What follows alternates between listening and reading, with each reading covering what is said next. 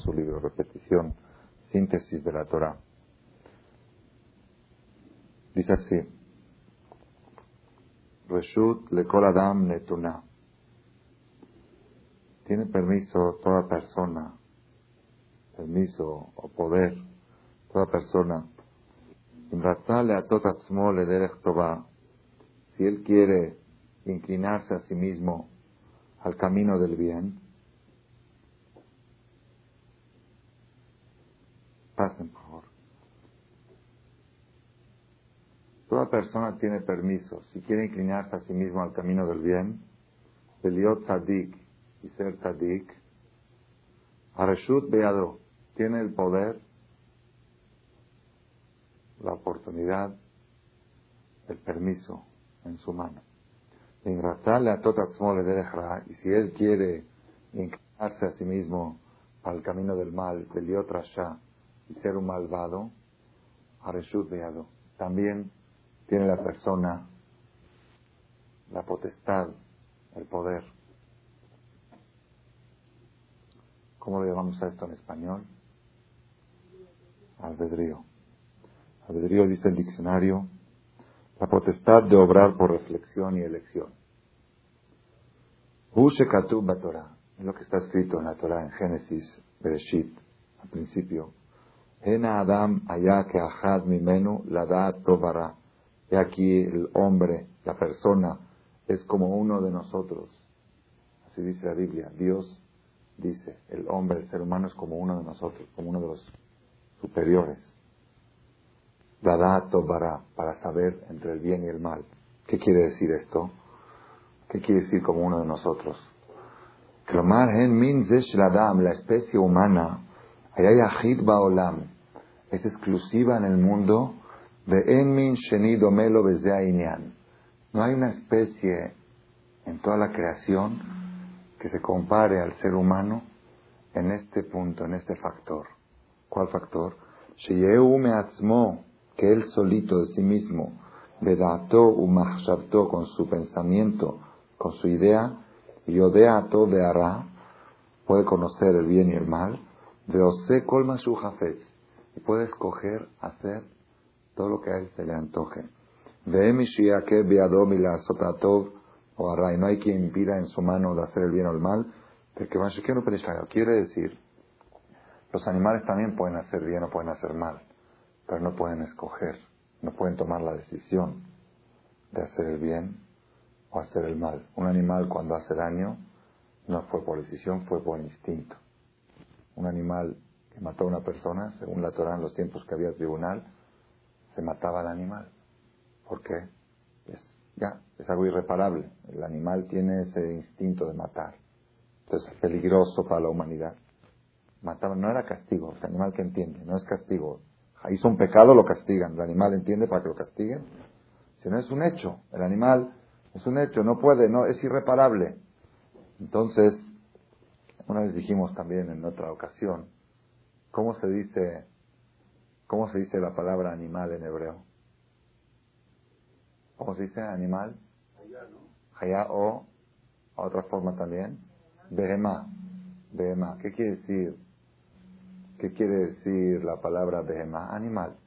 La palabra behemá, así explican, es una palabra compuesta de dos. Behemá. Behemá quiere decir animal o bestia o animal. Behemá se compone de dos palabras. Si la divides, es va, ma.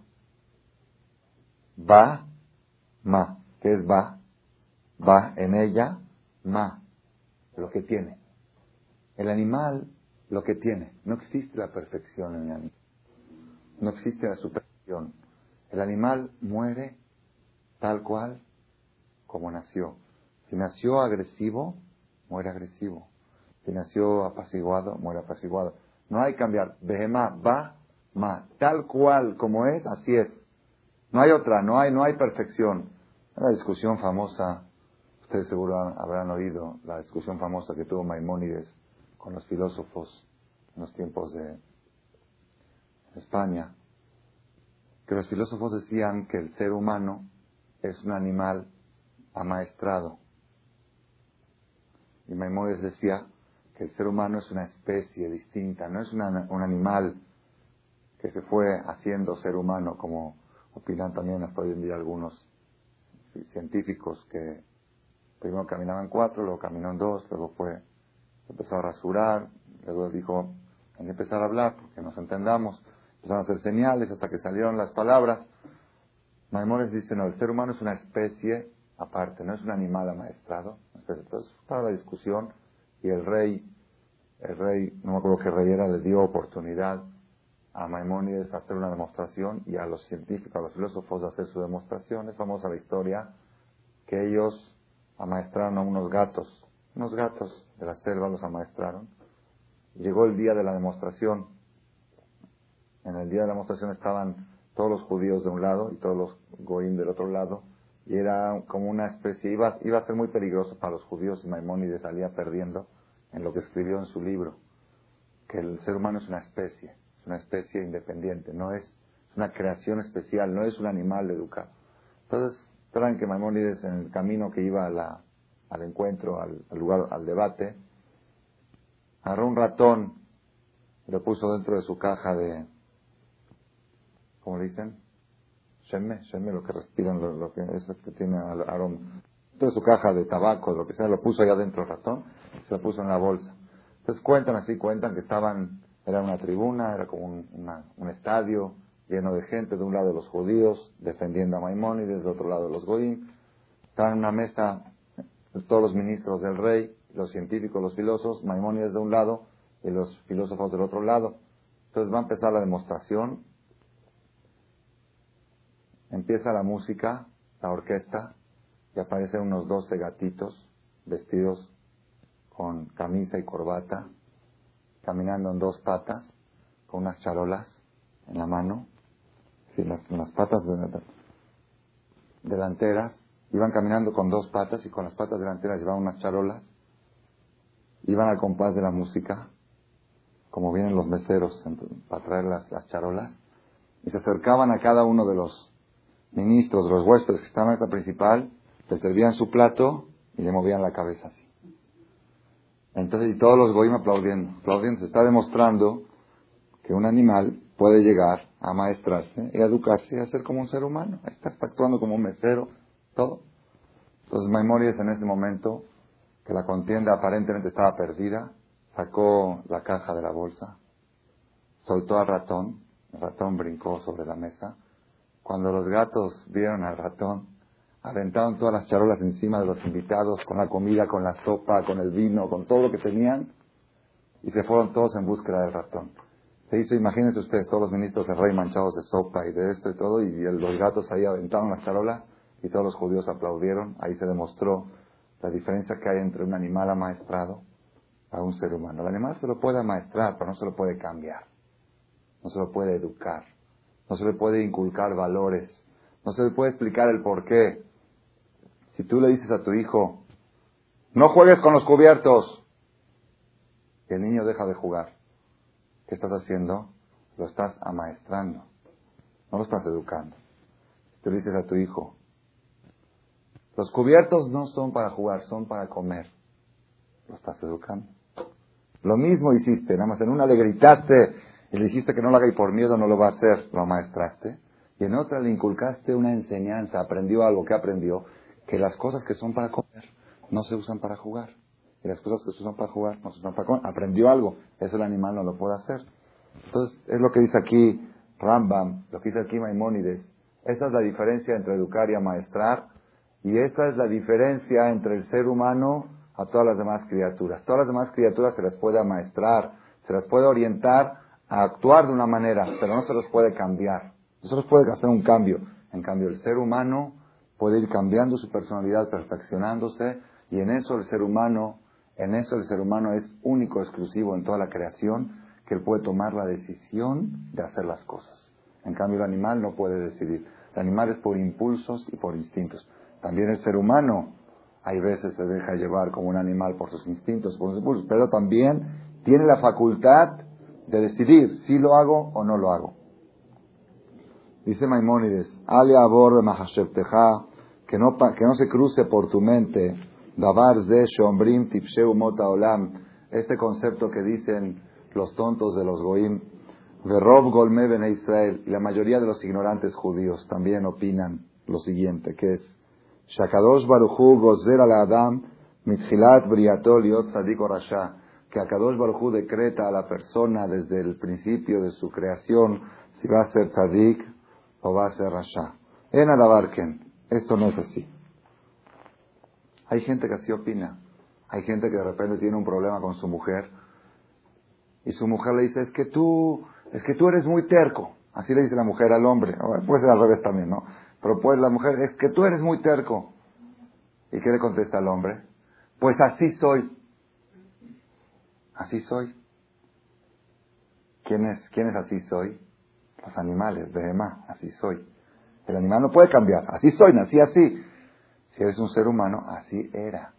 La persona, el, el hombre, el hombre y la mujer, el ser humano, tiene que vivir con la filosofía, yo así era. Ayer era una persona, hoy soy otra. El día que dice así soy, si, hay, si hoy eres igual que ayer, entonces entre ayer y hoy fuiste animal, quedaste igual. Además, el día que te superaste, ese día te consagraste un ser humano, justificaste el título de ser humano. Es lo que dice Maimónides. No, que no se te meta en la cabeza lo que dice la gente.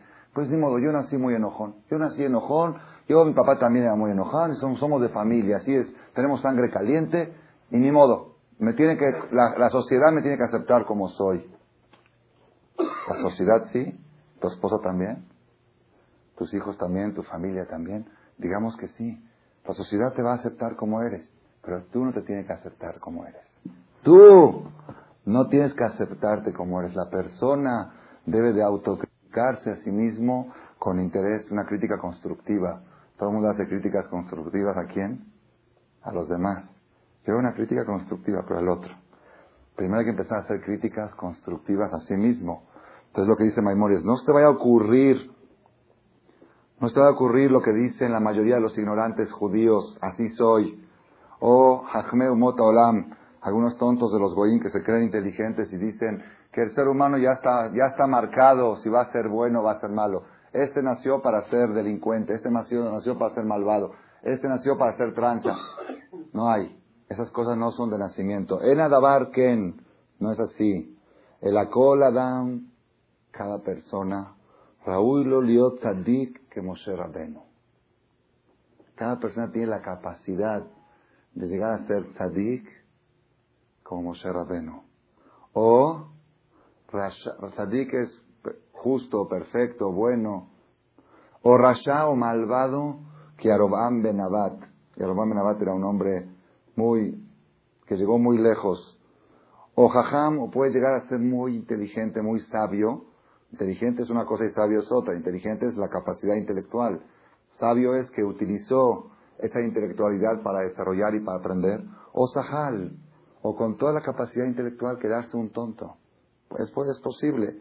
Yo he conocido, yo he conocido en la yeshiva chavos, jóvenes que llegaron a la yeshiva que su capacidad intelectual era muy baja, muy baja. A tal grado, yo recuerdo, nunca me voy a olvidar, cuando llegué a la yeshiva de Koliakov a, los 14 años, después de seis meses llegó un amigo mío a la yeshiva de Argentina también, muy, muy inteligente, muy superdotado, y su capacidad intelectual muy fuerte. Llegó y me dijo que le busca un compañero de estudio. En la yeshiva se acostumbra a estudiar con Jabrutá, compañero de estudio. Entonces, como él llegó en la mitad de las clases, no llegó a principio de año, a principio de año se acomodan las parejas. Los que quedan colgados son los más débiles, los más flojos, los que tienen una capacidad intelectual más baja. Entonces, hasta que le explicas una cosa, hasta que te entiende, entonces quedan al final colgados. Nadie quiere estudiar con ellos, estudian solitos. Quedan dos, siempre quedan dos, tres volando son los que quedan en el... Si tú llegas a mitad de año a la yeshiva, es difícil que encuentres una pareja de estudio de las buenas. Vas a encontrar de las que quedan. Entonces yo dentro de lo que había le dije, mira, esto es lo que hay. Después de una semana me dice mi amigo, dice, este me pusiste para estudiar conmigo. Dice, la madera de la mesa entiende más que él. Dice, la madera, el, el extender entiende más que él. ¿Qué me pone? Dije, bueno, llegaste a mitad de año, espérate, date a conocer, que te conozcan y vas a ver cómo para el año que viene vas a encontrar mejor pareja. Rabotay, y es verdad, es verdad, este chavo, este chavo, la madera entendía mejor que él. Y él sentía su debilidad, su, su, debilidad, que no, no la agarraba, no la agarraba, no la agarraba. Por más que trataba y luchaba, se paraba a rezar y lloraba a Dios con lágrimas y se quedaba hasta la una de la mañana con el libro pegado y repetía cien veces la frase hasta que le entre y de veras parecía que la quería meter dentro de un muro de hierro, los conceptos. Un día me acuerdo a las una y media de la mañana acabó de estudiar, estaba yo ahí, me encontré y me dice, dice, quiero que me des un poco de Jesús porque me estoy por suicidar. De tan, de tan mal que me va intelectualmente. Entonces le empecé a hablar, le dije, mira esto, lo otro, no me acuerdo ya lo que le dije. Después yo creo que le levanté el ánimo y a las tres de la mañana, después de una hora de hablar con él, me dice, vamos a salir un poquito afuera. Le digo, ¿para qué? Dice, para ver un poco las estrellas. A mí quería despabilarse de tan... Un chavo que sufrió mucho, su capacidad intelectual así nació. Rabotay, después de dos, tres años en la yeshiva, este amigo mío de Argentina, no le llegaba a los talones de este chavo. Este chavo está cada día, yo creo que yo, yo tampoco le llego a, a sus talones de él.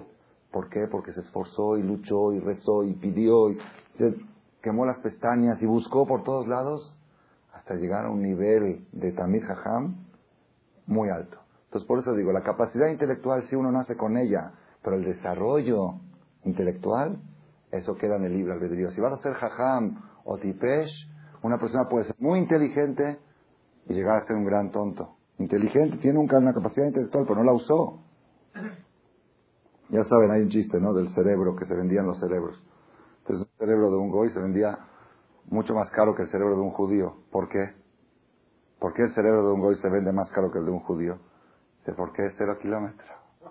es de agencia, sin rodar. ¿Ok? Un carro sin rodar. Lo cuentan de chiste, ¿ok? El chiste es que, el, que se use el cerebro, ¿ok? Que la persona lo desarrolle y, ¿ok? La persona puede decidir si va a ser inteligente o tonto o ignorante, o rahman o ahzari, o si va a ser piadoso o va a ser cruel. Hay gente que nace con temperamento de cruel, pero él puede cambiarlo y decidir ser piadoso. O kili o shua, o si va a ser codo o va a ser muy, muy este, espléndido. También todas las demás conductas. en lo no tiene quien lo force. luego ni quien decrete sobre él. ni quien lo jale para uno de los dos lados. Ela, hu me sino él solito, humidato y con su propia decisión, noté, se inclina a sí mismo, se autoinclina a sí mismo, leso derech a uno de los caminos y luego Maimónides empieza a traer las pruebas, las pruebas de la Torah, donde está escrito este fundamento, que el ser humano es el único responsable de su actitud, de su nivel, de su, de su carácter humano, su carácter moral y espiritual. Pedabarze, después más adelante, y carga dolu, es uno de los fundamentos más grandes. Ruamuda Torah, es de las columnas de la Torah.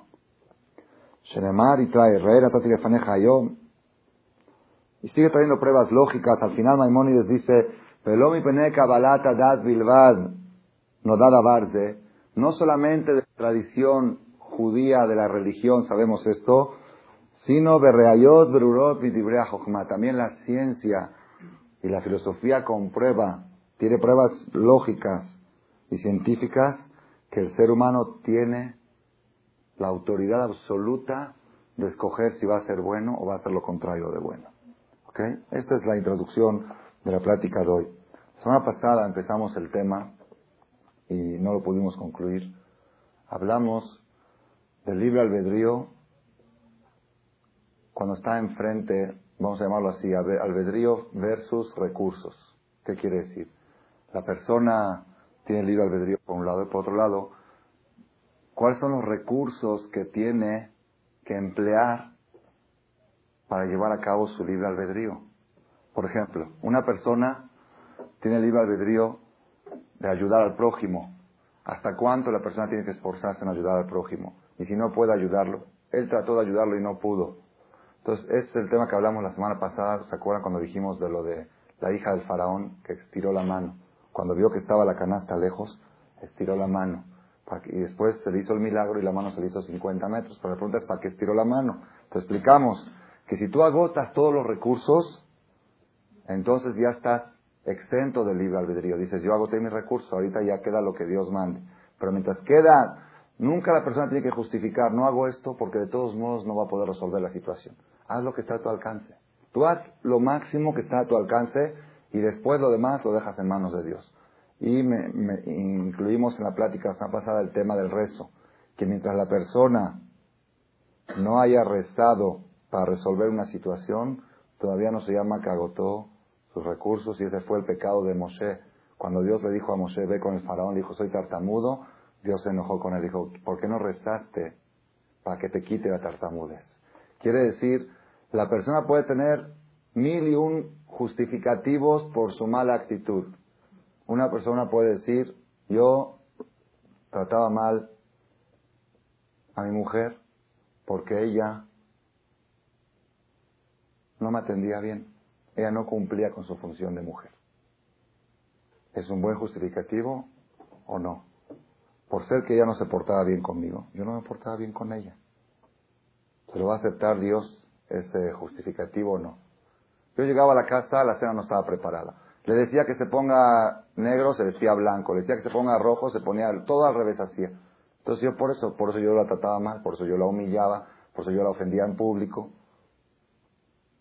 ¿Va a aceptar Dios ese justificativo o no lo va a aceptar? Uno de los secretos más importantes es que el hecho que el otro actúa mal no justifica tu mala actitud. Tú tienes que respetar tu actitud. Tú tienes que fijarte, yo estoy cumpliendo con la función de hombre y el otro, el otro es problema de él. Es problema de él. Él tiene que rendir su cuenta. Pero viene uno y dice, tiene razón, filosóficamente tiene razón. Pero es imposible. Es imposible. Teniendo una mujer así, es imposible ser bueno. Si le das un dedo, se toma el brazo. Si le das un brazo, se te lleva todo el cuerpo. Entonces, ¿qué tienes que hacer? No le des ni un dedo. Es imposible, si tuviera yo una mujer como esta y como esta y como esta, claro que hubiera sido muy bueno. Pero teniendo la que yo tengo, o puede ser al revés, del hombre a la mujer. Y la verdad, hay veces de veras te vienen a contar, te vienen a contar, un hombre te viene a contar la actitud de su mujer, y de veras, de veras actúa ella muy equivocadamente y muy mal, y tú dices, bueno, es imposible, yo no sé si en lugar de él pudiera ser, seguir siendo bueno, teniendo una mujer que cada cosa te, te pone trabas para que no puedas ser bueno, te forza a que seas malo. ¿Cuál es la respuesta a esto? Probaste, sí, probé, la llevé con un jajam y no sirvió, la llevé a una clase de Torah y no sirvió, la llevé con un psiquiatra y no sirvió, la llevé acá y no sirvió, una vez probé, le di, la llevé a un paseo, a un crucero, tampoco sirvió, probé todo y no sirvió. Hay una cosa que no probaste. Versaste a Dios para que le ayude a tu mujer a cambiar y a ser buena? Si no utilizaste ese recurso, entonces a ti te van a reclamar que eres culpable de que tu mujer no se superó. ¿Por qué? Había un recurso que se llama tefilá y no lo utilizaste. Y no es un recurso sencillo, es un recurso muy poderoso. No es un recurso así, es un recurso de los más potentes. La persona dice, no, es que ese detalle se me olvidó, no se me ocurrió rezar. Por eso. Y justamente ahí es lo que le reclamó Dios a Moshe Rabeno. Moshe Rabeno tenía un pretexto justificado. Yo soy tartamudo, ¿cómo voy a ir a una misión tan importante? Le dijo, Dios, tienes razón, eres tartamudo. Pero se te ocurrió rezarme a mí que te quite la tartamudez para que puedas cumplir con tu misión. Es que eso no se me había ocurrido. Se enojó Dios con Moshe y hay una versión que eso le costó la entrada a Israel. Entonces, eso fue lo que hablamos la semana pasada que uno de los errores más grandes que comete el ser humano con respecto al libre albedrío es que él cree que su situación es incambiable, que él cree que ya agotó los recursos para lograr mejorar. Y ahí es un error grande. Tiene que uno analizar si de veras ya los agotó, si ya utilizó todos los recursos materiales, si ya extendió la mano, como hizo la hija del faraón, aunque ve que la canasta está a 100 metros, extendió la mano y vio que no llegó. Si ya le rezó a Dios y rezar, pues no, tiene límites, rezar todos los días, tres veces al día, ya leyó Teilim, agotó todos los recursos y después no funcionó, ahora sí, ya pues si yo hice todo lo que está en mis manos, lo demás queda en manos de Dios. y en realidad, las personas que agotan todos sus recursos nunca fracasan. Nunca fracasan. ¿Por qué? Pero cuando se le agotan los recursos, y de veras los agotó y los utilizó, Dios le genera nuevos recursos. Como pasó con esta mujer que extendió la mano que tiene un metro, se le hicieron 50 metros. Cuando ya tú usaste todo lo que te queda, todo, te fila, esfuerzo, todo. Ya no puedo. Viene Dios y te da nuevas fuerzas y nuevos recursos para salir adelante y está comprobado.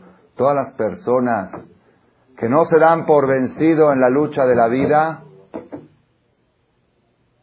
salen adelante, triunfan. Y las personas que se dan por vencido y se dejan caer son los que fracasan. Yo estoy hablando ahí más que todo a nivel moral.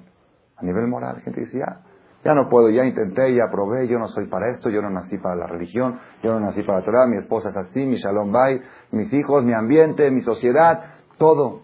Todos los pretextos que tengamos, ya agotaste los recursos. Le rezaste a Dios que te ayude a encontrar un buen ambiente para poder superarte. Rezaste a Dios a que, a que tu familia te trate mejor para que no, no sea un estorbo para tu superación. todos los problemas que puedan haber en la vida, si la persona sabe utilizar ese arma tan poderosa que se llama tefilá, entonces después de haberlo utilizado, puede decir que agotó sus recursos. De veras, de veras, este es un tema muy, muy interesante que le puede ayudar a muchas personas, me incluyo a mí un servidor. Todos tenemos situaciones, situaciones difíciles en la vida, situaciones, hay, hay problemas pequeños que pasan todos los días, que de repente necesitas dinero para algo y no lo tienes, que de repente esto, eh, problemas sencillos que hay que llevar a un niño al doctor, cosas que pasan o un cheque que cubrir, esos son problemas, digamos, relativamente sencillos. Y hay problemas esenciales, esenciales de la esencia, que una persona siente, no estoy satisfecho con mí mismo, yo quisiera verme de otra manera, yo quisiera ser otro, yo quisiera tener cosas esenciales. Y la persona dice, pues ni modo, así es que se puede hacer.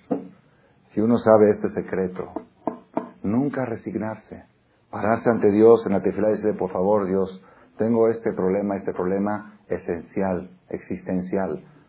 Ayúdame a resolverlo. Para resolverlo necesito esto, esto y esto. Y entonces, después de haber agotado esos recursos, ahí sí la persona puede decir, ya estoy libre del libre albedrío. Ese fue el tema que extendimos la semana pasada. Y el que quiere, ahí está el cassette, se llama Agotaste tus recursos. Así se llama el tema del cassette. Pero quedó pendiente, quedó pendiente el otro tema que empezamos la semana pasada. La Gemara dice que quiénes son los rebeldes, quiénes son los rebeldes y los malvados que Dios va a eliminar cuando Shiach, ¿quiénes son? ¿Se acuerdan? ¿Quiénes son? Los hijos de nueve tipos de relaciones íntimas y los pensamientos que tuvieron los papás en el momento de la relación, si la mujer, si era una mujer que estaba rechazada por su marido, hicieron la relación solamente carnal, o si el hombre estuvo pensando en otra mujer o la mujer en otro hombre, o todo lo, todo lo que trajo la semana nueve, son nueve tipos de relaciones que mencionamos la semana pasada, que de esas relaciones se crean hijos rebeldes y malvados, que son los que Dios va a eliminar cuando venga el Mashiach. Y dijimos que aún una relación Perdón por la voz que sale así, es que el frío y la gripa también llegaron aquí. Dijimos que aún una relación que no puede procrear, no existe una relación que no procrea. Según el Zohar, todas las relaciones procrean algo. Algo. La relación, el esperma del hombre es una vida y esta vida es vida. Y la vida es vida. La vida no muere. Cada relación o se crea un hijo físico o se crea un ángel. Ese ángel puede ser un ángel positivo o puede ser un ángel lo contrario de positivo. Entonces, esos ángeles que la no hacen daño a la humanidad, existe ese concepto, lo que son los duendes, esos se crean de las relaciones mal hechas. Esos son los hijos rebeldes y malvados que Dios va a eliminar cuando venga el Mashiach. Entonces preguntamos en la conferencia pasada y no, no, llegamos a la respuesta.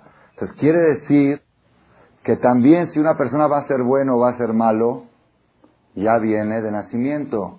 De solamente los pensamientos o las condiciones que hubo en el momento, no del nacimiento, de la engendración, de la concepción, desde el momento en que el papá y la mamá se unieron para procrearlo, Ya está marcado que este hombre va a ser rebelde y malvado. Si el papá tenía un pleito con su mamá y no la contentó antes de tener la relación, ya se llama Bené Senoá, Bené Meribá, hijo de pleito, hijo de odiada, hijo de Anusá, hijo de violada, hombres que violan a sus esposas. Entonces, ¿qué puede hacer este hijo? Ya no hay libre albedrío. No dijimos, no dice Maimónides, que una de las bases, uno de los fundamentos de la religión es que existe libre albedrío.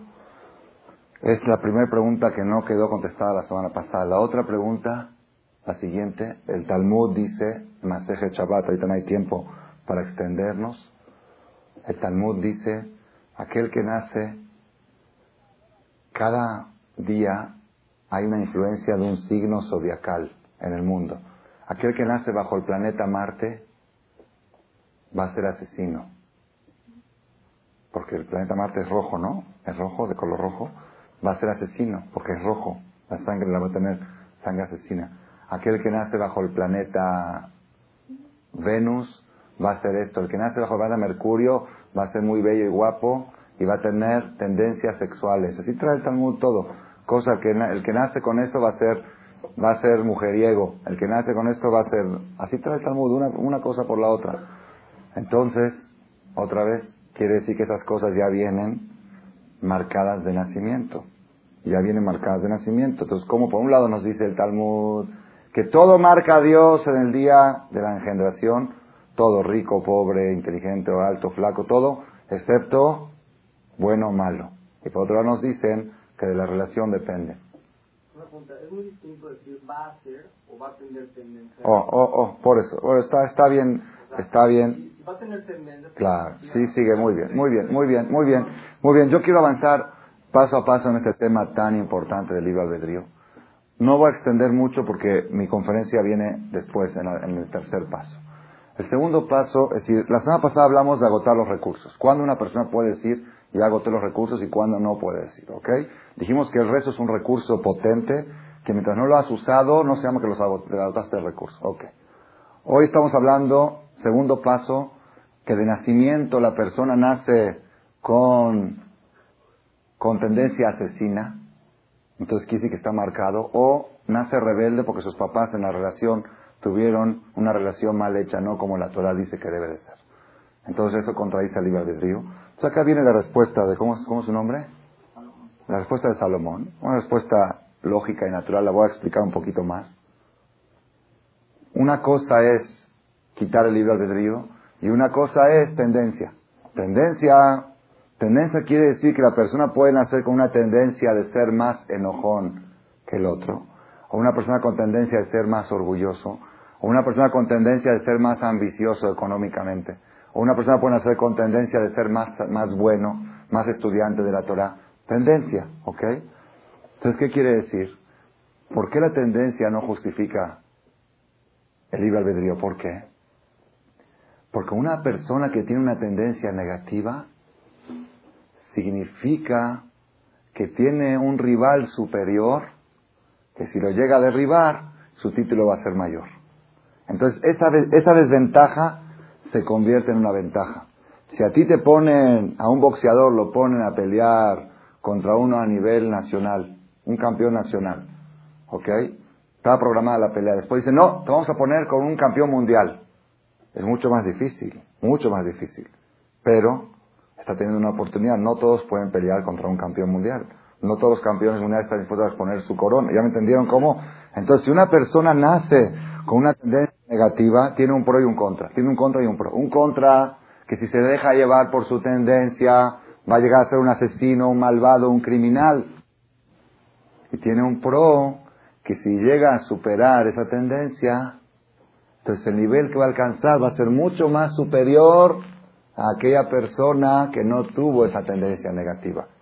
Es como una vez que una vez dijo un, un niño, vio que estaban tratando de hacer el gol y no entraba la pelota, no entraba la portería, no entraba. Entonces dijo, ya, que se quite el portero y que la metan. Si se quita el portero, ya no es gol. ¿Cuándo es gol? Cuando hay portero. Y cuanto más profesional es el portero, Cuanto más fuerte es el portero, el gol es un golazo. ¿Verdad no? ¿Por qué? Porque a ese portero lo vencí. Entonces es la misma idea en todo, también en, en el libre albedrío funciona así. Hay veces Dios, hay personas que nacen con tendencias más negativas que otras. Entonces, si esa persona se deja llevar por sus tendencias, claro que va a llegar a ser muy malo, mucho más malo que otros. Pero si esa persona domina sus tendencias, entonces llega mucho más superior que otros. Hay una historia, una historia que está escrita en un libro que se llama Tiferet Israel, fue escrito ese libro hace 300 años aproximadamente, que cuenta que hay una tradición que había un rey de la India que era muy experto en Jochmata Partsuf. Jochmata Partsuf es una ciencia, así como existe la grafología, que se puede conocer a una persona por su letra, por su letra, no dibujos, por su letra, se puede saber todas sus tendencias. Existe la grafología en la Torah. Existe Jochmata Partsuf, que se puede conocer a una persona por su cara, por la forma de su cara, por las arrugas, por toda la forma uno que sabe esa Jochma, puede, el Gaón de Vilna conocía a Jochmata Partsuf y él detectó un Amalekí, un descendiente de Amalek, y hay quien dice que lo mató. ¿Ok? Pero él con Jochmata Partsuf, hoy en día no podemos saber quién es descendiente de Amalek. ¿Quién es Amalek? No sabes. Se mezclaron tanto las naciones. Él con Jochmata Partsuf pudo detectar que una persona de descendiente, algunos dicen que son Alemania, otros dicen que son Rusia. No se puede saber quién es Amalek. De todos modos, había un rey indio que conocía a Jochmata Partsuf, sabía esa, esa ciencia. Y él estaba muy impresionado por lo que había oído de Moshe Rabeno, muy impresionado. Había oído en los tiempos de Moshe Rabeno, cuando vivía. Oyó que era un hombre muy capaz, muy preparado, muy culto, muy humilde. Moshe Rabeno es un ejemplo, un único hombre en la historia que subió al cielo y bajó con su cuerpo y trajo la Torah. Entonces mandó dibujantes mandó dibujantes al desierto de Sinai donde estaban los judíos que le dibujen la fisonomía de Moshe Rabeno. Mandó creo que 10 dibujantes, todos los dibujaron muy parecidos, muy similar. Y le trajeron el dibujo. Cuando llegaron, él dijo, me están engañando, me están mintiendo. ¿Por qué? Aquí yo veo un dibujo de una persona cruel, criminal, asesino, orgulloso, egoísta. No puede ser. Mandó otros 10 dibujantes que se lo dibujen. Le trajeron un dibujo muy similar y otra vez lo mismo. Criminal, asesino, todo lo contrario. Entonces de ahí salió, de este relato salió la conclusión de que Moshe Rabbeinu quizá por su temperamento, si él se hubiera dejado llevar por sus tendencias, hubiera llegado a ser criminal, asesino, orgulloso, egoísta, todo lo peor. Y solamente con su lucha, con su perfección, todos dicen Moshe Rabbeinu nació tzadik. ¿Saben, ¿Saben a qué edad se le presentó Dios por primera vez? ¿A qué edad? 80 años. ¿Y 80 años qué hizo? Hasta los 80 años él no conocía a Dios. Si nunca Dios le había presentado. No crean, no crean, ya nació, nació ya con, no nació. 80 años que estuvo haciendo Moshe Rabbeinu. Perfeccionando su cuerpo y su alma para poder recibir la divinidad de Dios para poder recibir la revelación divina. Cuando era muy chico, cuando el faraón le, dijo que el oro, el, fuego, iba, a agarrar, iba a agarrar el oro. le, movió la mano. Sí, tartamudo, sí. ¿De qué? ¿De que le gustaba la lana? El oro, se fue por el oro. se quiso, no dice que agarró la corona, que, que iba a agarrar la corona y se la iba a poner. ¿Verdad? Entonces quise que tenía tendencias de orgullo, tendencias de aplastador, de, ser un tirano, de ponerse la corona sobre todos, si lo quieres ver de esa manera, así sale. Este relato está en discusión, no, no está comprobado que sí fue cierto, pero está escrito en un libro de Torah de un rabino muy grande hace 300 años, pero yo oí que hay rabinos que critican que no podemos pensar eso. Vamos a ver, ok, puede ser que sea verdad, puede, es decir, que puede ser que sea verdad, seguro que puede ser. Si fue verdad o no fue verdad, está en discusión.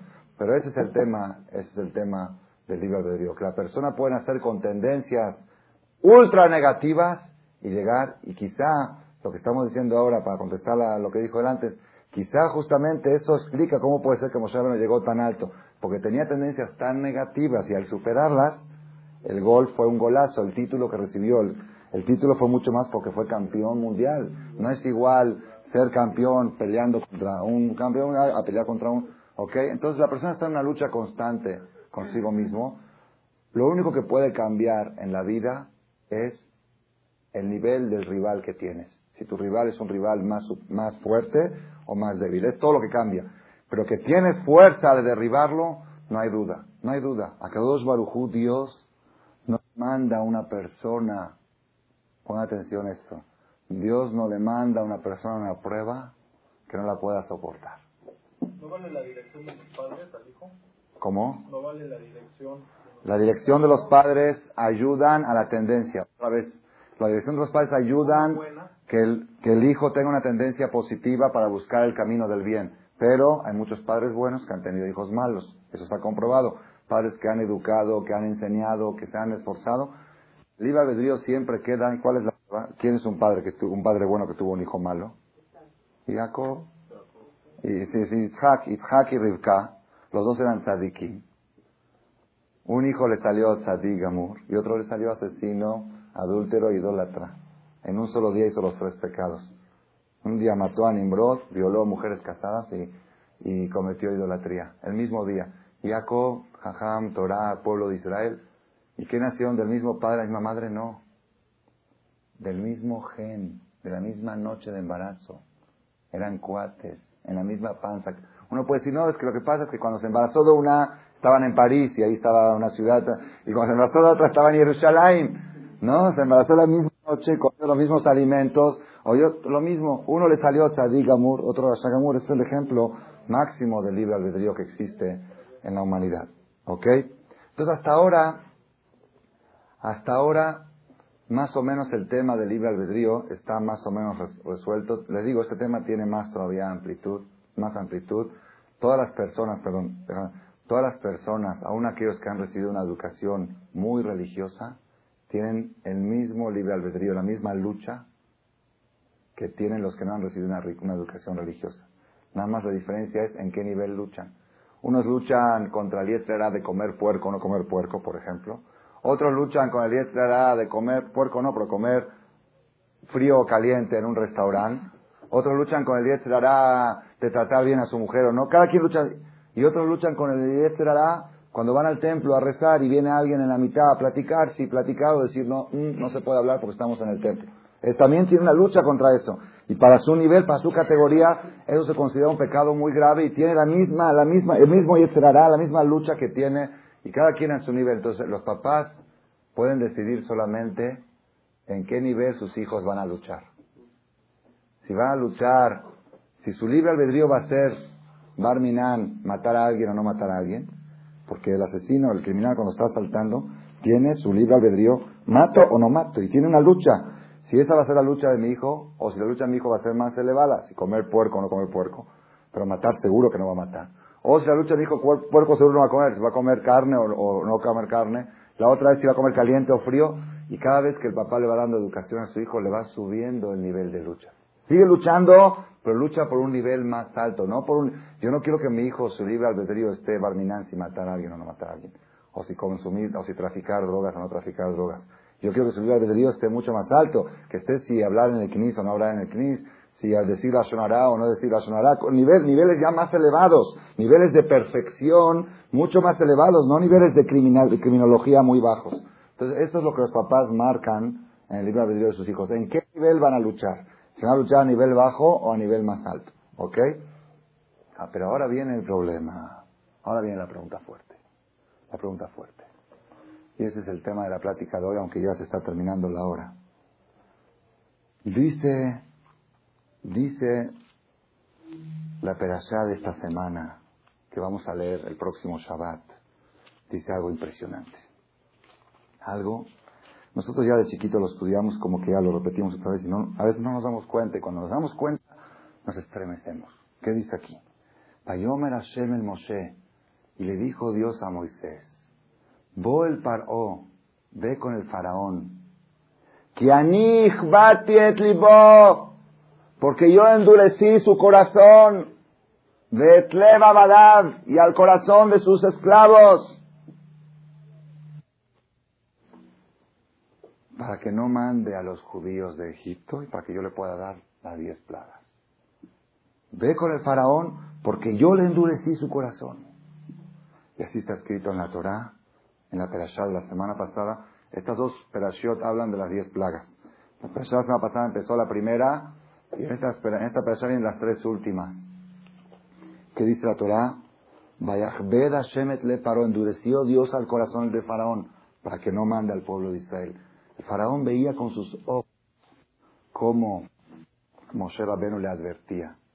Decía, tal día, tal hora, va a pasar esto. Y le va a pasar únicamente a los egipcios. A los judíos no les va a pasar. Cuando vino la sangre, la primera plaga, se llenó todo Egipto de sangre. Todo, abrían la regadera, salía sangre. Iban a tomar agua pura, agua purificada. Todo sangre, todo sangre. Los judíos abrían la llave, por lo que se salía agua. Venía el egipcio, le arrebataba el agua, hacía sangre en sus manos. Si le pagaba el agua con dinero, quedaba agua. Así está escrito claramente. Si el egipcio le compraba el agua al judío, quedaba transparente y podía tomar. Pero si se la arrebataba, se hacía sangre en sus manos. ¿Se la pagaba así? ¿Cómo? Sí, decisión de la... ¿Ah? Entonces así tomaban agua. Tomaban agua, claro, si no, ¿cómo vivían siete días? Le Siete, le compraban agua a los judíos. El judío se hicieron millonarios, fab- venta de agua, venta de agua potable, venta de agua. Si me, si, me pagas un centavo menos de lo que vale, quizá era roja, más roja, menos roja la sangre, según el precio que pagaba. Cuando pagaba el valor total, llegaba el agua transparente y pura. Se veían cosas impresionantes. El faraón veía, y Moshe Rabbeinu decía, siete días, el día octavo se va a quitar la plaga. Y se quitaba. Después venía Moshe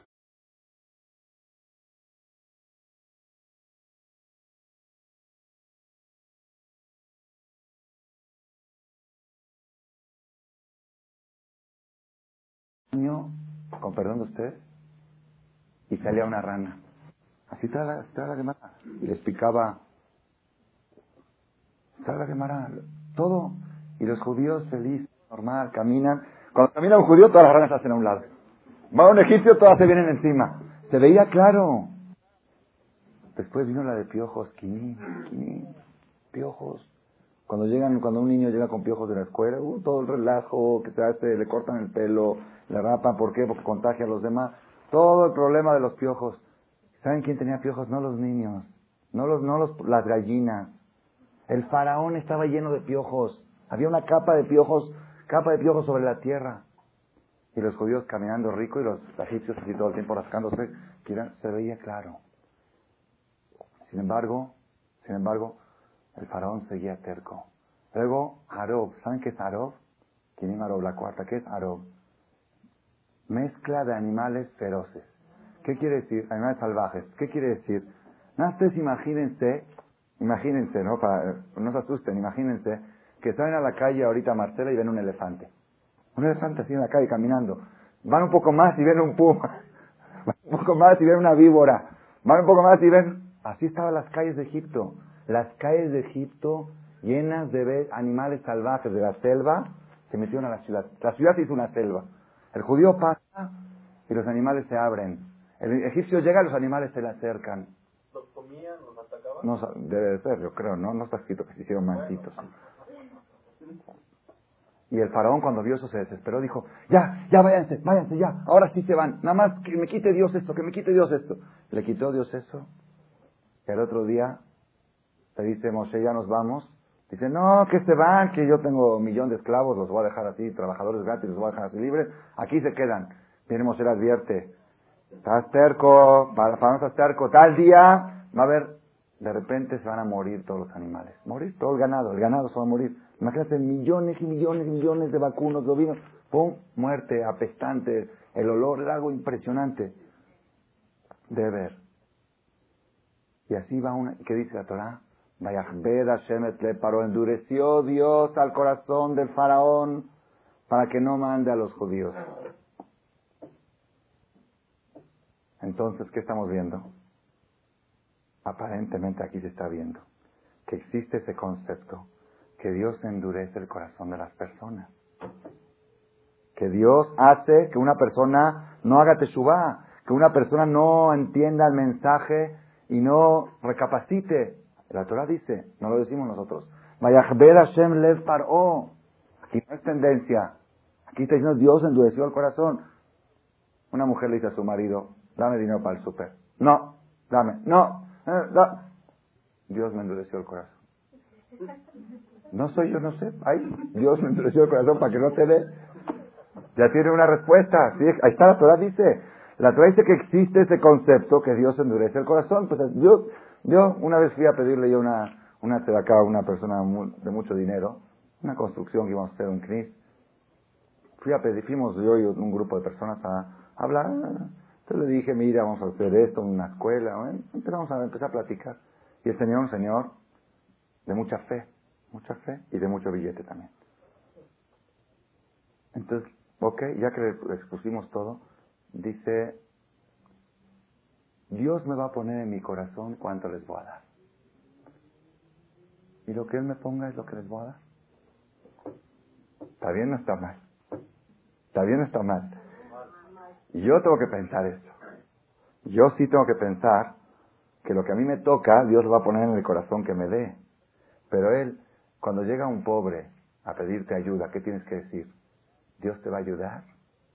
Dios, no, si yo no te ayudo se muere, si yo no le ayudo se muere, yo tengo que ayudar.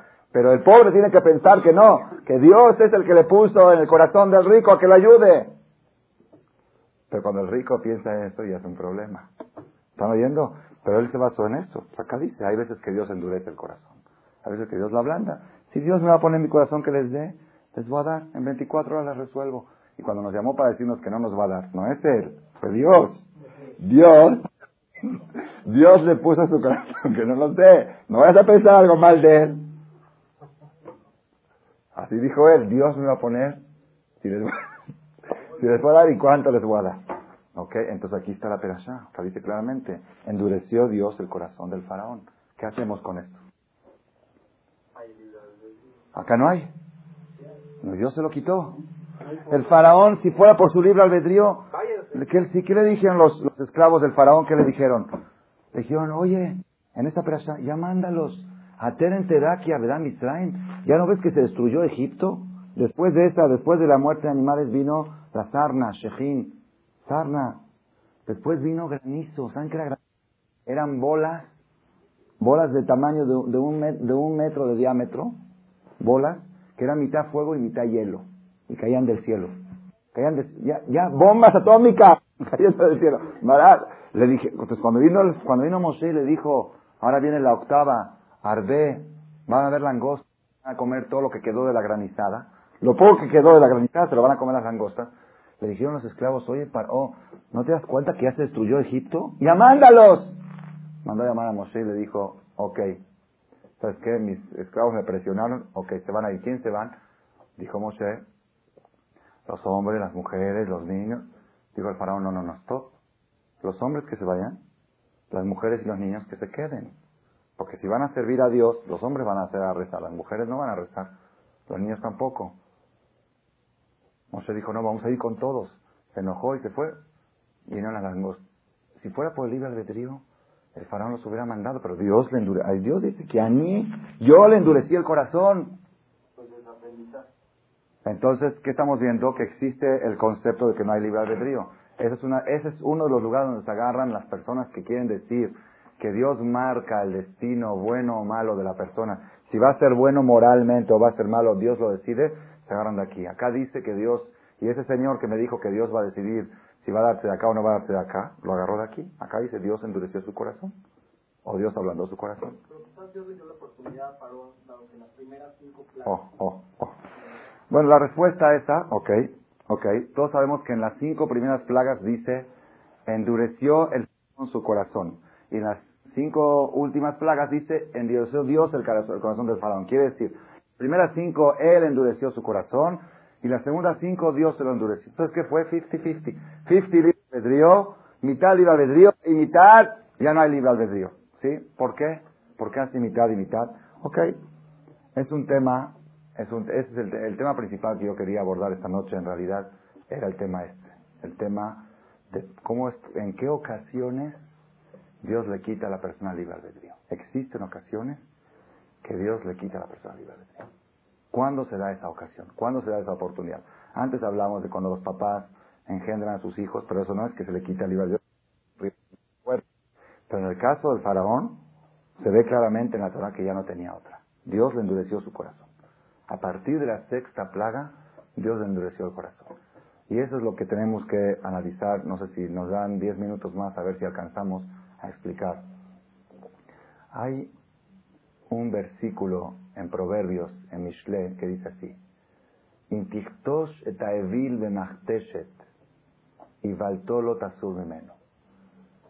Si tú, si tú machacas al necio en el morcajete, ¿saben qué es morcajete? Donde se machacan las especies. Si tú metes al necio dentro del morcajete y lo machacas, sigue siendo necio. ¿Sobre quién dijo esto el rey Salomón? Sobre el faraón. El faraón.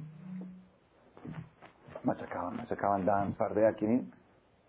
Primero decía, sí, sí, no, sí, no, no, sí. ¿Por qué dijo este ejemplo del molcajete? ¿Por qué agarró este del molcajete? Entonces hay dos explicaciones. Una explicación es, una explicación es, el necio cuando lo meten en el molcajete y le dan un golpe, le dicen, ¿aceptas? Dice, no, ¡paz! Le golpean. Dice, sí, sí, sí, sí, sí, sí. Cuando levantan el molcajete, dice, ah, ya está bien. Ya está bien, otra vez no. Otra vez no. Entonces él cree que ya que levantaron el golpe, ya no, pero no, cuando levantan es para darle otro golpe más fuerte. ¿Ok? Entonces es un, error del necio. Que cuando tiene el golpe accede, cuando se le quita el golpe no accede. Así era el faraón. Pues la segunda explicación es algo impresionante.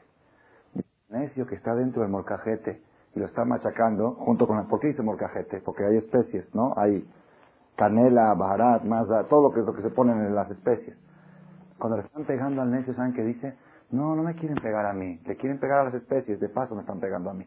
Ahí todo lo que quieren es moler las, moler las especies. Yo de paso me están pegando a mí. Así pasa con el necio. Ay, Rabotai. ¿Saben qué pasó con el faraón? Cuando llegó la séptima, la, la pasada, la última, la de granizo, esas bolas de granizo, ¿con qué dijo el faraón?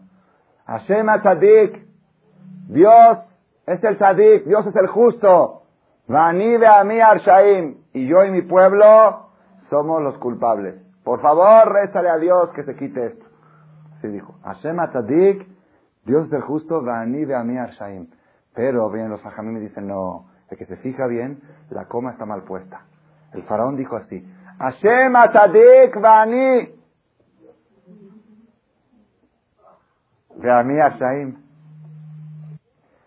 Hashem es el justo y yo y mi pueblo son los malos.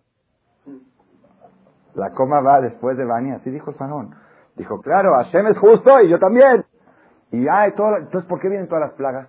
Porque tengo un pueblo corrupto. Como la gente, la población es corrupta, no por culpa mía, yo soy tzadik. Hashem tzadik, Bani. Si, si golpeas necio en el moscajete, dice, están golpeando a las especies, no lo están golpeando. Entonces aquí viene, Rabote, aquí viene el mensaje más importante. La Gemara dice, Imroe Adam Sheisurim Baim Alav Yefashpesh Bemasav. Si ve la persona que le llegan problemas, que analice sus hechos. Pishpesh Velo ¿Qué quiere decir esto? Dice el Gaón de Vilna, en los tiempos de antes, cuando una persona tenía un problema de cualquier índole, iba, puede ser de salud, familiar, social, económico, iba con el profeta. Le preguntaba al profeta, ¿por qué me vino este problema? Profeta le decía, este problema vino para que tú mejores en este punto. Mejoraba en ese punto y adelante. Y se quitaba el problema. En los tiempos de hoy no tenemos profetas. No tenemos profetas. Si os algunos significados, pero profetas no hay.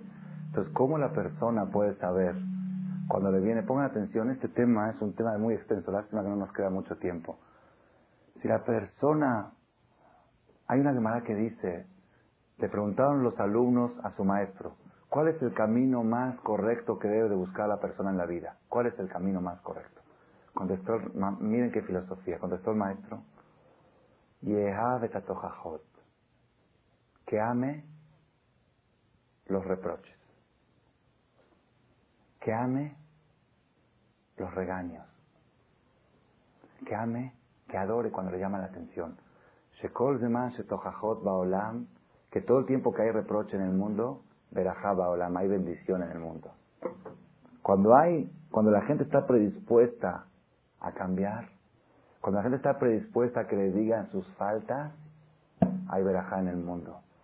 La persona se aleja, dice, dice Pirkei Avot de Rabbi Natan, Ehob etamojijim, ama a los que te reprochan. Usna etamshavjim, odia a los que te alaban. Odia a los que te elogian. ¿Por qué? A los que te reprochan, te van a llevar a la perfección eterna. Los que te regañan, los que dicen estás mal, te van a llevar a la perfección. Si tú agarras el punto y vas mejorándote, te van a hacer superar. Y los que te elogian, te van a enterrar para siempre. Hay gente que te elogia, aunque tienes defectos, te elogian porque tienen algún interés. Esos son los que hunden a las personas. Los que te elogian te hunden. Los que te reprochan te elevan, te superan. Había rabanín grandes, grandes, muy grandes, que pagaban sueldo al shamash del templo para que los regañe.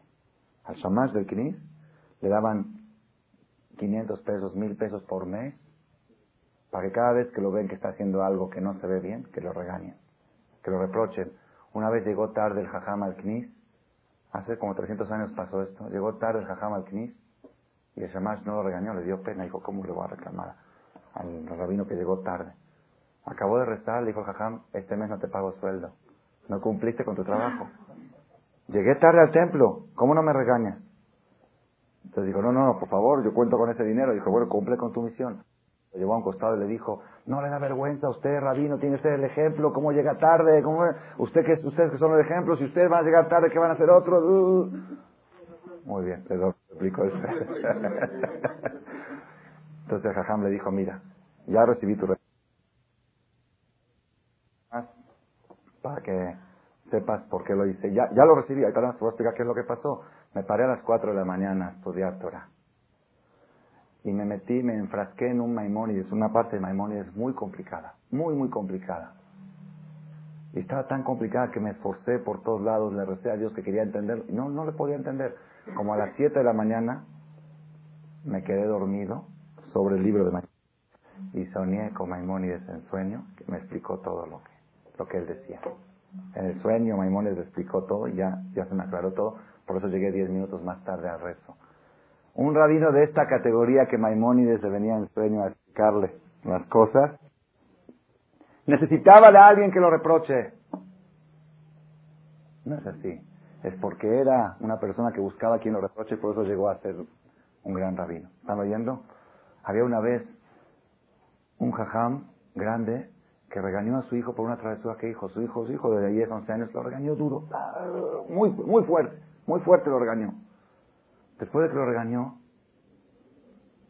el hijo le dijo, papá, yo no fui. Fue el otro niño el que lo hizo. Yo no fui. Papá investigó y es cierto, no fue él. Dijo, entonces, ¿por qué me dejaste que te regañe una hora? Dice, si tengo una oportunidad de recibir reproche, ¿voy a perderla? Dice, primero acepté el reproche, que me regañen. Primero, ¿para qué? Para doblar mi orgullo, para mejorar, para superarme. Hay muchos beneficios de recibir reproche. Ya que me reprochaste todo, ahorita nada más te digo que no fui yo, fue otro, reprocha al otro también para que el otro se mejore. Pero yo, Baruch Hashem, ya recibí, ya recibí el regalo, ya me diste el regalo. El mejor regalo que le pueden dar a una persona es un buen reproche. Entonces, Rabotai, hay reproches que vienen, el problema está que cuando alguien me regaña, alguien me reprocha, yo digo, ¿quién eres tú? Ahí está el problema. ¿Quién eres tú? No interesa quién es él. Tú no preguntes quién eres tú, pregúntate quién eres tú. Si lo que te está diciendo tiene algo de verdad, tómalo y las intenciones que haya tenido él es problema de él. Pero tú saca provecho, tú saca beneficio de cada reproche. Hay dos tipos de reproche. Hay un reproche que viene a través de seres humanos, que seres humanos te regañan, que eso es más difícil, mucho más difícil de aceptarlo y recibirlo, porque existen las diferencias entre los humanos. Muchas veces una persona va a su casa y su mujer lo regaña. La mujer es la mejor, la mejor instructora del hombre. La mejor, de veras. El hombre que sabe la academia de la perfección humana es el hogar. Es la academia. La mujer es la que sabe poner al hombre en su lugar exacto. Es la que más le atina a sus, a sus errores. Entonces, si el hombre sabe eso, llega a su casa y la mujer lo regaña y él dice, algo de razón tiene. No toda razón, pero algo de razón tiene. tengo que mejorar en este punto. Sale adelante. Y si él se pone histérico, ¿por qué? Que me lo diga el no tú. Si me dice el jajam, lo acepto, pero tú quién eres, ya te hiciste rabina, te hiciste jajam, ya te hiciste esto, ok, no interesa que Emet acepta la verdad de quien la dice. Ah, ahora, hay otro tipo de reproche, que es el que quiero llegar, que es relativamente más fácil de aceptar. ¿Cuál es? El reproche que viene del cielo. Cuando Dios te llama la atención sobre cosas, ahí ya no tienes pretextos. Ahí ya no puedes decir, ¿quién es Él? ¿Quién es Él? Él sí es quién. Él sí, él sí tiene todo el derecho del mundo de llamarte la atención. La persona abre su corazón y lo predispone a recibir las señales que Dios le manda de mejoría, de perfección, entonces hay verajá en el mundo, hay bendición en el mundo. Y la persona tiene el corazón cerrado y dice, no, esto fue por esto, tembló el sábado porque en California se estaba acomodando la tierra y porque todo lo que pasó es esto es por el otro, otro es por el otro y se terminó. Entonces la persona está cerrando su corazón a la perfección y ahí es donde viene lo contrario de verajá. Rabotai, yo una vez dije en una plática, la persona le tiene que pedir a Dios, a Boreolam. Cada vez que hago un error, mándame una señal para que no lo vuelva a hacer. Y la señal que sea leve. Si la persona tiene antenas, tiene radares que captan señales muy rápidas, tú no tienes que esperar que el avión del enemigo llegue hasta su, hasta su techo para echar la bomba, sino cuando el avión del enemigo está en la frontera ya el radar lo captó y se puede proteger. Pero cuando la persona, los radares están fallados, entonces el avión del enemigo se va acercando y acercando. La persona tiene que pedirle a Borolam, Borolam, si tú me quieres a mí, cada vez que me equivoco, demuéstramelo. No, una, una señal, una señal. Aquí hay un tema, Rabotay, no quiero yo, lástima que no hay tiempo para extender, hay un tema, es un poco complicado, pero también es sencillo, no es complicado. Lo que se llama sentimiento de culpa. ¿Sentimiento de culpa es bueno o es malo? Todos sabemos que la psicología dice que es malo y la, la prueba de la realidad dice que es malo. Sentimiento de culpa, la persona que siente que todo lo que le pasa es por su culpa, pues también se va traumando y acaba en el manicomio. ¿Verdad o no? Entonces, ¿cómo funciona? Yo le voy a dar la respuesta exacta y precisa esta pregunta. ¿Qué es sentimiento de culpa y qué es Isurim? ¿Qué es lo que estamos hablando ahora del faraón? Una cosa es que la persona se pregunte por qué y otra cosa es que la persona se pregunte para qué. Personas que preguntan por qué pasan las cosas acaban en el manicomio. Y las personas que se preguntan para qué suceden las cosas acaban en la verajá, en la bendición. Es muy sencillo. ¿Por qué? Es trauma. ¿Y por qué pasó esto? ¿Y por qué pasó lo otro? ¿Y por qué, ¿Y por qué al otro que hizo lo mismo no le pasó? La persona acaba en el manicomio. El que quiere buscar por qué, nunca termina. Y el que busca para qué, rápido encuentra la respuesta y sale adelante. Es algo increíble, increíble, Rabotai. Dios no pretende de la persona que se esté echando culpas, no. Dios pretende de la persona que entienda la señal que se mejore y que entienda el para qué de las cosas. No el por qué. El por qué nadie lo va a entender. Aún el que cree que lo entiende, no lo va a entender. Porque uno dice, no, esto me pasó por esto. No es cierto. Hay otros que hacen lo mismo y no les pasa. O hay, hay, hay miles de Hezbonot, ¿por qué? Pero ¿para qué? ¿Cuál es el beneficio que puedo obtener yo de esta, de, esta señal? ¿Qué me, están, ¿Qué me están indicando del cielo? Dice el de Vilna, cuando estaba el tiempo del Bet Migdash, iban con el Cohen Gadol, iban con el profeta, le preguntaban, ¿para qué Dios me mandó esto? ¿Qué quiere Dios de mí? Y el profeta le decía con exactitud, hoy en día no tenemos profetas, entonces ¿cómo la persona puede saber? Dice el Gaon de Vilna, Midah que negues Midah. Una de las profecías que existen hoy en día es Midah que Midah. ¿Qué quiere decir? Junto con el problema que Dios manda, va escondido el mensaje que es lo que Dios quiere de ti. Si tú sabes detectar, según el tipo de problema que tienes, si tienes un problema estomacal, checa tu dieta, mejora tu dieta.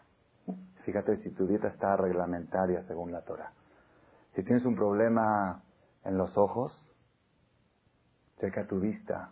Quizá tus ojos están viendo cosas que no deben de ver. Un hombre no puede ver mujeres que no es su esposa.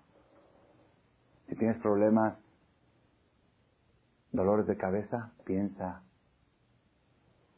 quizá tus pensamientos no son correctos. Tienes problemas económicos, checa tu honestidad en los negocios, checa tu macer, cómo anda, checa tus promesas de pago que no cumples. Según el problema que viene, ahí viene el mensaje, ¿dónde está la perfección que la persona se tiene que perfeccionar? Y ese es, Rabotai, ese es el tema. Cuando la persona recibe mensajes de Dios y los rechaza, y los rechaza, Dios primero manda mensajes pequeños, luego mensajes un poquito más fuertes.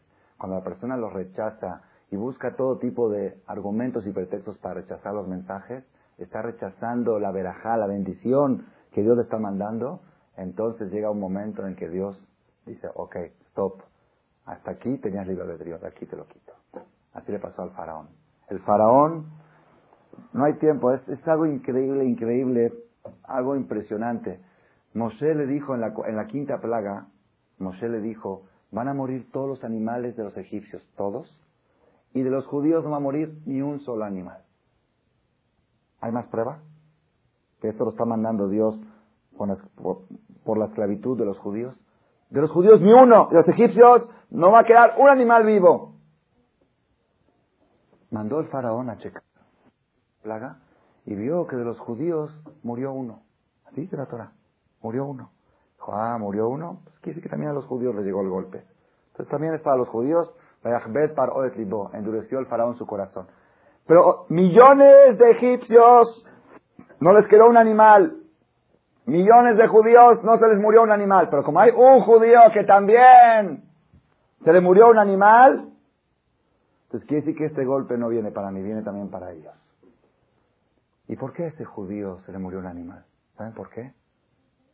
¿No saben por qué? Porque ese judío era hijo de mamá judía y papá Goy. Era el hijo de Shlomit Badibri. Hubo una violación, una sola violación hubo en Egipto. Aquel que Moshe mató y lo enterró. ¿Quién fue? Uno que en la noche había violado a una mujer judía. Y al otro día el marido le empezó a reclamar por qué violaste a mi esposa. Y él empezó a golpearle, el egipcio empezó a golpearle al judío. Moshe cuando vio esa injusticia, mató al, egipcio y lo enterró. ¿Se acuerdan la historia? De esa violación se quedó embarazada la mujer. Y de ese embarazo nació un niño.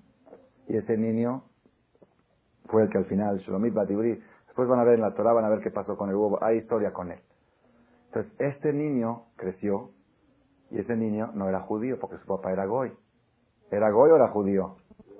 Ah, no era goy, tenía apellido Martínez, apellido goy pero tenía mamá judía. El faraón sabía que según la ley judía, va según la mamá. Según la ley judía, según la Torah, va según la mamá. Entonces, si la mamá es judía, el hijo es judío. Entonces, y si murió un animal de él, entonces quiere decir que a los judíos también les llegó el golpe. ¿Y por qué en realidad murió el animal de él? Porque antes de la entrega de la Torah se regía según el padre. Después de la entrega de la Torah cambió a la madre. Antes de la entrega de la Torah, todo iba según el hombre. Cohen es el papá, Levi es el papá, la tribu, el apellido, Sham y Halabi, todo va al padre, todo es el padre. Hasta la entrega de la Torah, judío y goy, ¿con quién se casaron los hijos de Jacob? Los hijos de Jacob, las tribus, ¿con quién se casaron? ¿Con judías? ¿Con goyot? ¿Con craniot? Con, entonces todo iba según el padre. Después, a partir de Matán Torah, dijo a partir de hoy va según la madre. Entonces el faraón sabía que la Torah dice había estudiado que la Torah dice que va según la madre, pero él no sabía que eso empieza después de la entrega de la Torah. Entonces él creyó que ese niño, como va según la madre, es judío. Y si murió un animal de él, quise que a los judíos también les llegó el golpe. Pero la realidad es que ese niño era egipcio, no era judío. ¿Por qué? Porque antes de la entrega de la Torah iba según el papá. Y por eso murió su animal. Entonces, todos los animales de los egipcios murieron y ningún animal de los judíos murió. Ay, rabotay, rabotay. Fíjense ¡Qué pilpulín! ¿Qué cálculos hizo el faraón? Para seguir terco. Para decir que el golpe no vino para él. Están oyendo qué cálculos tuvo que estudiar toda la filosofía judía y hacer la cuenta de que el padre, de que la madre, y que la entrega de la Torah, ¿todo para qué?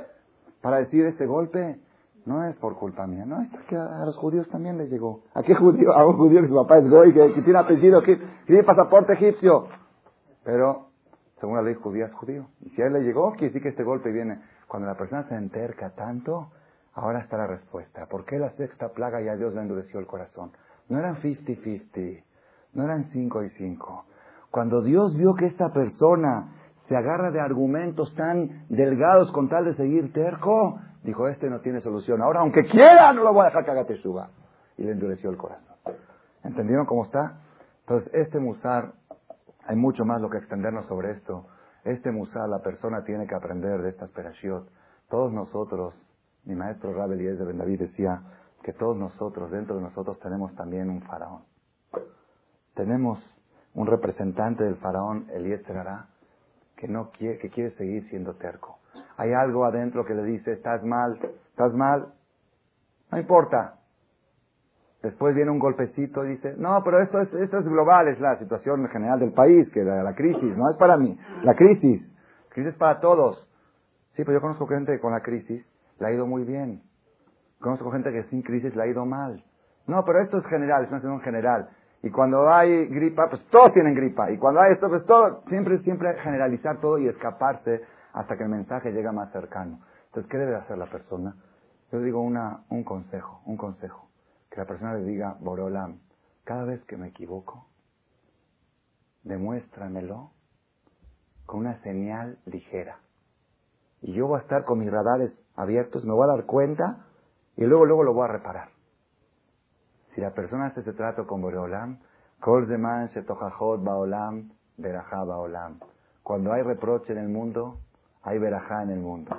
Cuando la persona está dispuesto a recibir, a, saber, la persona tiene que saber básicamente, todos tenemos errores, todos.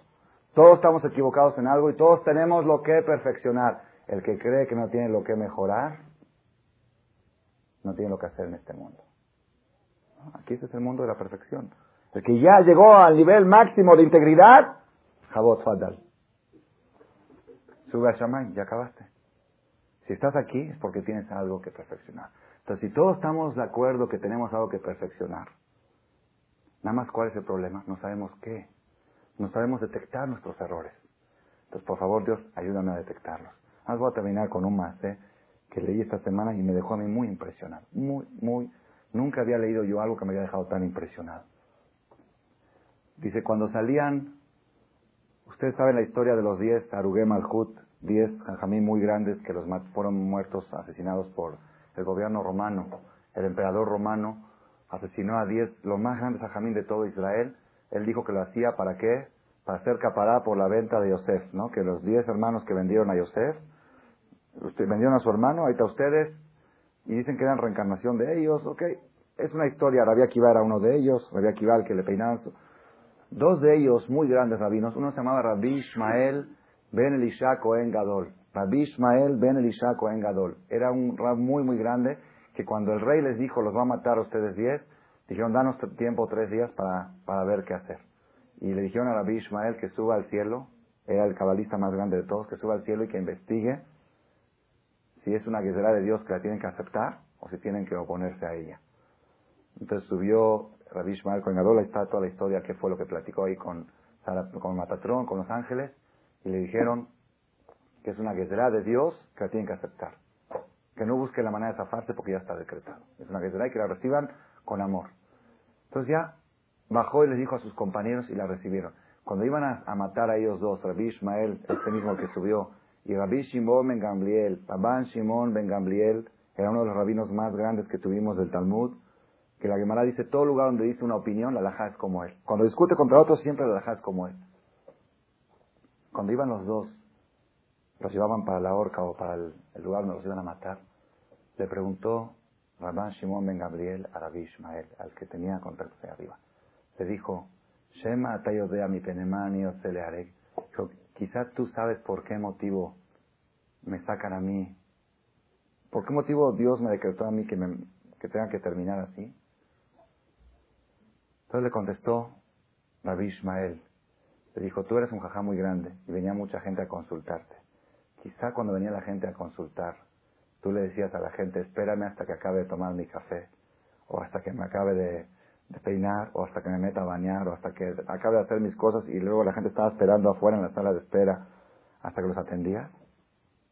Y la Torah dice, si tú haces sufrir a una persona que tiene problemas, Barminan Dios se va a enojar. Y hay un lugar dice la Torah, Quizá tú hacías sufrir a la gente que venía a consultar contigo, los hacías esperar un poco más del tiempo. Así dice, hasta que tome un té, hasta que tome un café, y por eso te llegó esto. Le dijo, Elisha, Elisha, y le dijo, Ismael, Ismael, ni Hamtani, ni Hamtani, me consolaste, me consolaste. Así le contestó, me consolaste que me dijiste esto. Sí, es verdad, yo a veces le decía a la gente que espera hasta que acabe de hacer mis cosas para recibirlo.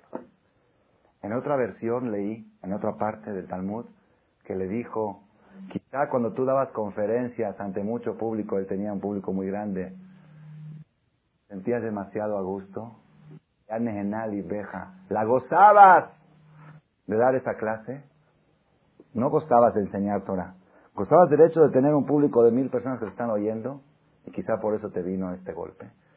Le dijo, ni Hamtani, ni Hamtani, me consolaste, me consolaste. Yo qué haría, yo daría dos cachetadas. Encima de que estás viendo que me voy a morir, me estás diciendo eso. Me consolaste, me consolaste. ¿Qué si me consolaste, me consolaste? ¿Cómo? Él dijo así, dijo, todo lo que Dios manda es por algo, ¿ok? Aquí hay un problema muy grave. Yo hago teshuva, yo hago teshuva. Yo si Dios se quiso un pecado, digo, me equivoqué y no lo vuelvo a hacer. Una persona cuando hace teshuva en Kippur, ¿qué dice? Pequé, pequé. Si él cree si esa persona cree que comer puerco no es pecado, entonces no hace teshuva de comer puerco. O no teshuva de otras cosas, porque yo no sé qué es pecado. Este jajam tenía un problema muy grave. ¿Cuál era el problema? Él sabía que seguro que este castigo viene para hacer capará, para perdonar por algo, para algo. Viene para algo, para una teshuva. Pero si él no conoce el problema, de nada va a servir.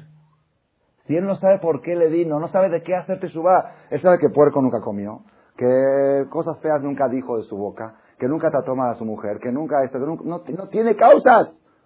No encuentra, no encuentra, no encuentra en qué, en qué mejorar y en qué perfeccionar. Entonces dice, esta muerte no va a ser, no va, no va a lograr su objetivo. Entonces estaba preocupado. ¿Me puedes decir tú algo que yo pueda saber que hice mal y que lo pueda hacerte subir y confesar para que esta muerte logre su objetivo?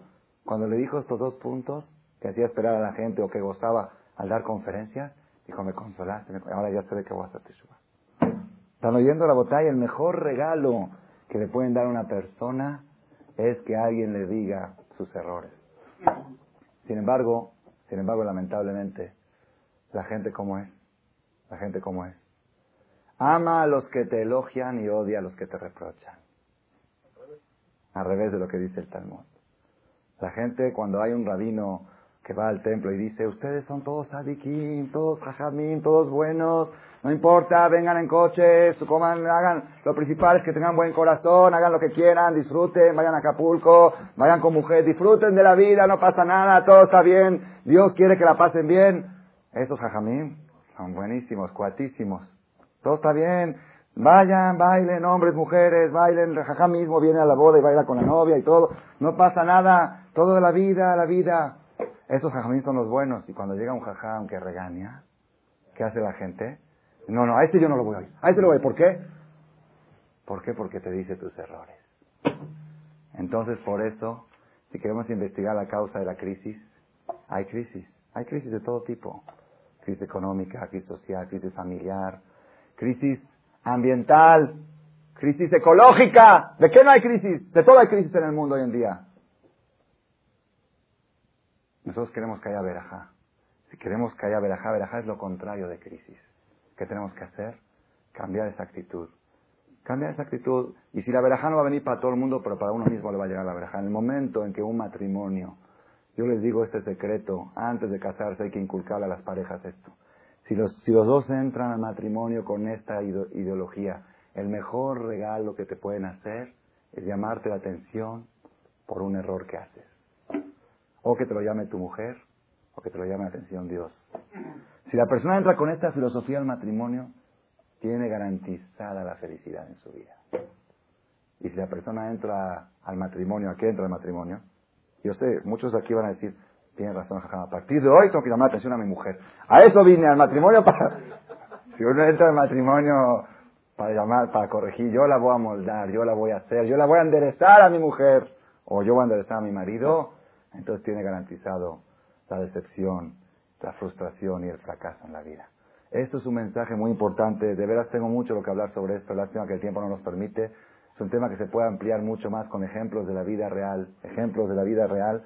Como cuando la persona sabe abrir su corazón a la persona. Nada más, una cosa tiene que estar concentrado la persona todo el tiempo. ¿Cuál es? Perfección. Mejoración. Mejoramiento. Si ayer y hoy fueron iguales, si hoy estoy igual que ayer, entonces ayer y hoy fui behemá, fui animal, bahma. Tal cual como fui ayer, fui hoy. Si hoy mejoré en algo, si hoy me perfeccioné en algo, hoy fui un ser humano, hoy justifico mi carácter de ser humano.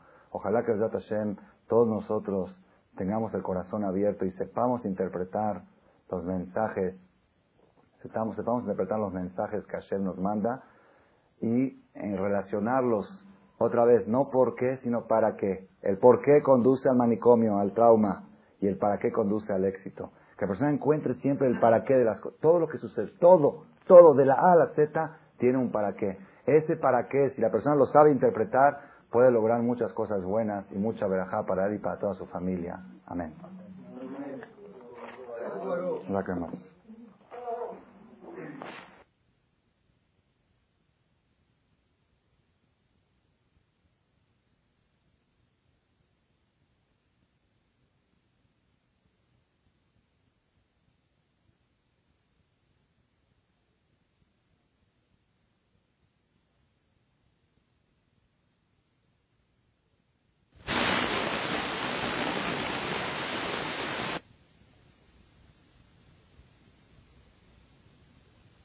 Árabe, Shlomo Amelech sabía el idioma gatitis, perritis, este, vaquitis, todos los animales, todo, cuando los animales ladran o dicen algo, y él sabía los idiomas. También dice que de las plantas, que las plantas cuando se mueven también están diciendo algo. Los, pájaros seguro, ni que hablar.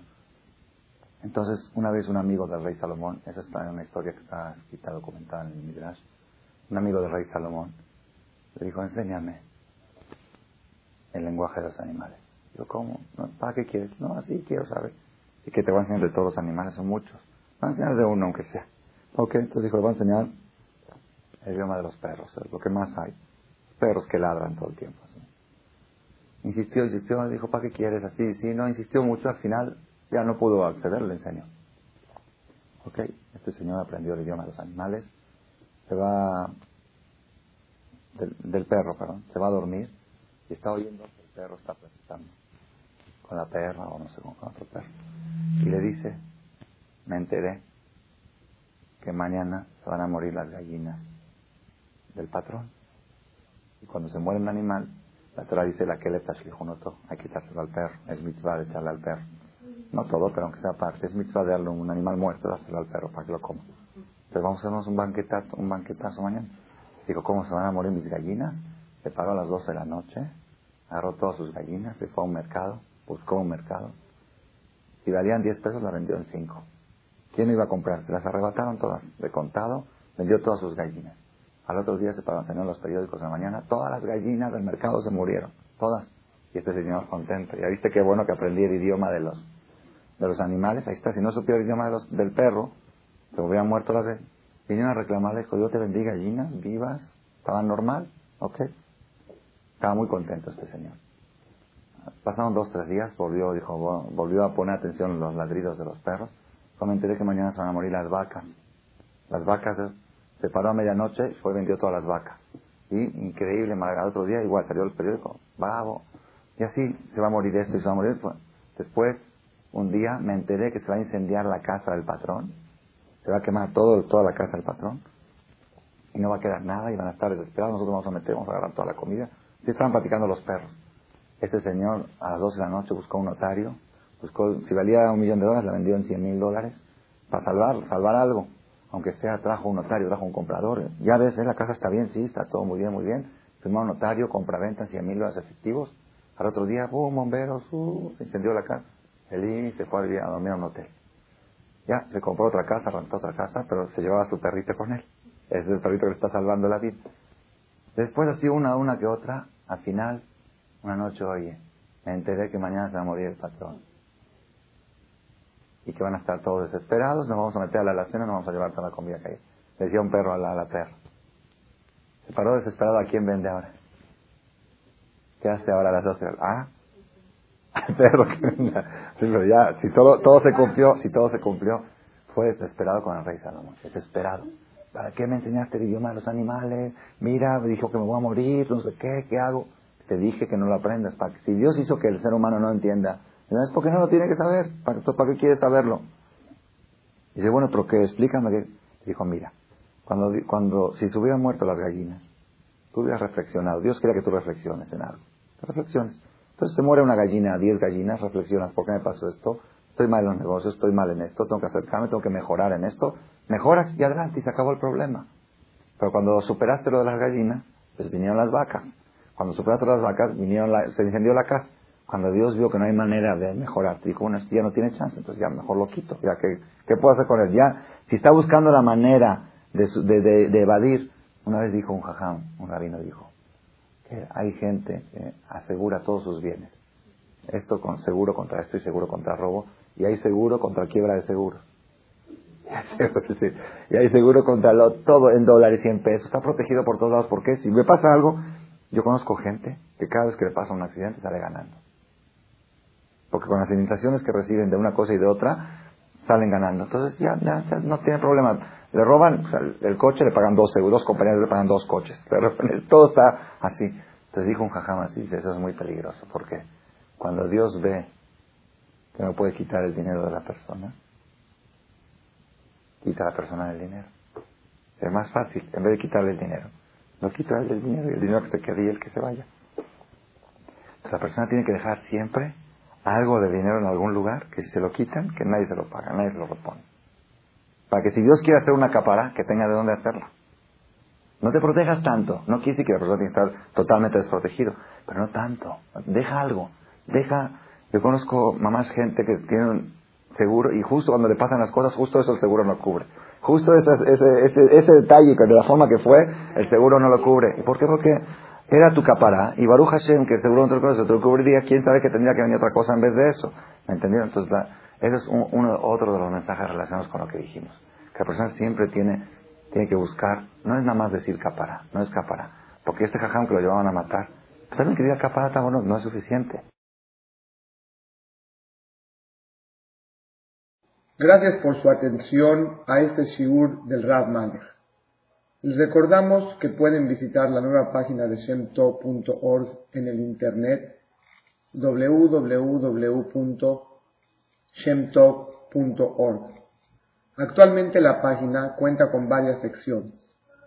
Noticias sobre las actividades de Shem Tov a nivel mundial, escuchar o bajar las últimas conferencias del Rav Malech, escuchar o bajar la alhaja del día, imprimir o estudiar desde su computadora la perashá de las semanas, estudio diario de Gemara, Daf Yomi en español, sincronizar su iPod con podcast, un manual para crear su propio CD de las conferencias que existen en la red, adquirir libros con entregas internacionales con la metodología del Rav Malech de español, fonética y hebreo simultáneamente, así como ubicar las ciudades en donde se reparten CDs a nivel mundial. Es que la misbot y muchas gracias.